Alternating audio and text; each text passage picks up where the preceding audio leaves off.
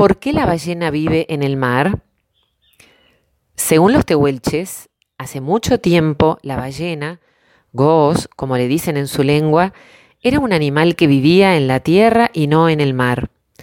Goos era el bicho más grande que había en toda la Patagonia. Andaba por el campo con su corpachón enorme y su boca como una cueva, de un lado para el otro, y era un peligro. Era un peligro no porque fuera mala, sino porque era demasiado grande. La cosa es así. Uno, por ejemplo, es un peligro para las hormigas. Aunque no les quiera hacer nada, uno va por ahí caminando, mirando para cualquier lado, y de repente, sácate. Sin querer, le mete un pisotón a una hormiga y la deja chatita, chatita. O va distraído y patea un hormiguero y las pobres hormigas se tienen que poner a hacer la casa de nuevo. Con Goos pasaba algo más o menos así. No era tanto que pudiera pisar a nadie, porque parece que tenía unas patas cortitas, y caminaba despacio, más despacio que una tortuga. El problema era su boca, porque Goos a veces tenía sueño, como cualquiera, o se aburría, y entonces abría la boca, bostezaba, y se formaba una corriente de aire tan fuerte que aspiraba todo lo que tenía cerca y un montón de cosas que no tenía tan cerca. Algunas veces bostezaba y se tragaba un árbol. Bueno, entonces no era tan grave. Pero otras veces bostezaba y hacía desaparecer tres o cuatro caballos y después la gente no los encontraba más y tenía que andar a pie. Pero lo peor era cuando se acercaba a algún campamento de tehuelches. Se ponía a mirar qué hacían y al rato se empezaba a aburrir.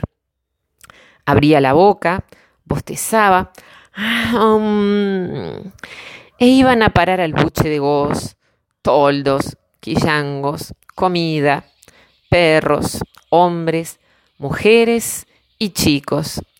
Cerraba la boca y se sorprendía. ¿A dónde se habrían ido todos? Hacía un momento había un montón de gente y ahora no estaban más.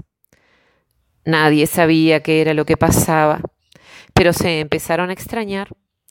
Un día alguien no encontró sus caballos. Otro día uno fue a visitar a unos parientes y nadie sabía dónde estaban. Otra vez, cuando una familia volvía a su toldo, no lo encontraba más. Como la cosa se repetía, fueron a buscar el al. ¿Qué pasa, el al? le dijeron. ¿Hay ladrones o qué? Faltan animales, faltan toldos, falta gente a cada rato. Voy a averiguar, les contestó. El al caminaba, miraba todo y pensaba, ¿qué puede ser? Hasta que vio a Goz, que iba sangoloteándose con sus patitas cortas. La siguió y vio cómo se paraba y se tiraba el sol, como para dormir. Cuando se amodorró, abrió la boca, bostezó y ¡glup! se tragó a un pobre zorrino que andaba por ahí. Ajá, dijo el al, este debe ser el misterio. Se acercó a Goz y le dijo, abrí bien la boca, que quiero mirar adentro. Pero Goz se empacó como un chico caprichoso. Dijo que no con la cabeza y apretó los labios. Uf, dijo el al y se fue. Pero enseguida, con su magia, se convirtió en tábano y volvió volando. Empezó a revolotear alrededor de la ballena, fastidiándola, hasta que ella dijo, A este cargoso me lo como, así se deja de embromar. Abrió la boca y se lo comió nomás. Adentro, el al en forma de tábano no veía nada, pero oía ruidos y voces. En eso, Goos bostezó otra vez y entró luz. Entonces sí vio que había un montón de gente con cara de aburrida. ¿Qué iban a hacer en la panza de la ballena? Animales y tantas cosas que habían ido entrando con el ventarrón de los bostezos.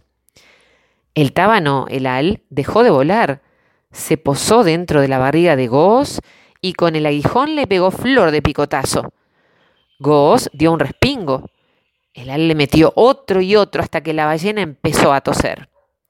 A cada tos largaba cosas para afuera, como diez familias enteras con abuelos y todo, dos docenas de caballos, varios toldos, bastante estropeados, un montón de ropa, otro de arbustos y piedras, una tropilla de guanacos, una bandada de flamencos, recuerdo del paseo por el lago, muchísimas maras y el zorrino. Por último salió el tábano que se convirtió de nuevo en el al. Pero mirá lo que haces con tus bostezos, le gritó. A Goos le dio mucha vergüenza, y si no hubiera sido tan negra se habría notado que se ponía colorada. ¿Qué vamos a hacer con vos? dijo el al. Lo mejor es que te vayas a vivir al mar. Goos se fue, medio tristona, y se metió en el agua. Pero enseguida le gustó. Ahí se sentía muy liviana, aunque era muy gorda, y ahora era ágil y podía hacer cosas que en la tierra nunca le habían salido bien, como ir rápido de un lado para el otro y saltar. Ahora podía pegar unos saltos bárbaros. Las patitas se le fueron convirtiendo en aletas y al final se quedó contenta.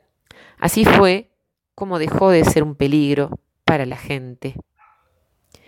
Miguel Ángel Palermo, Argentina. Cuentos que cuentan los tehuelches. Centro Editor de América Latina.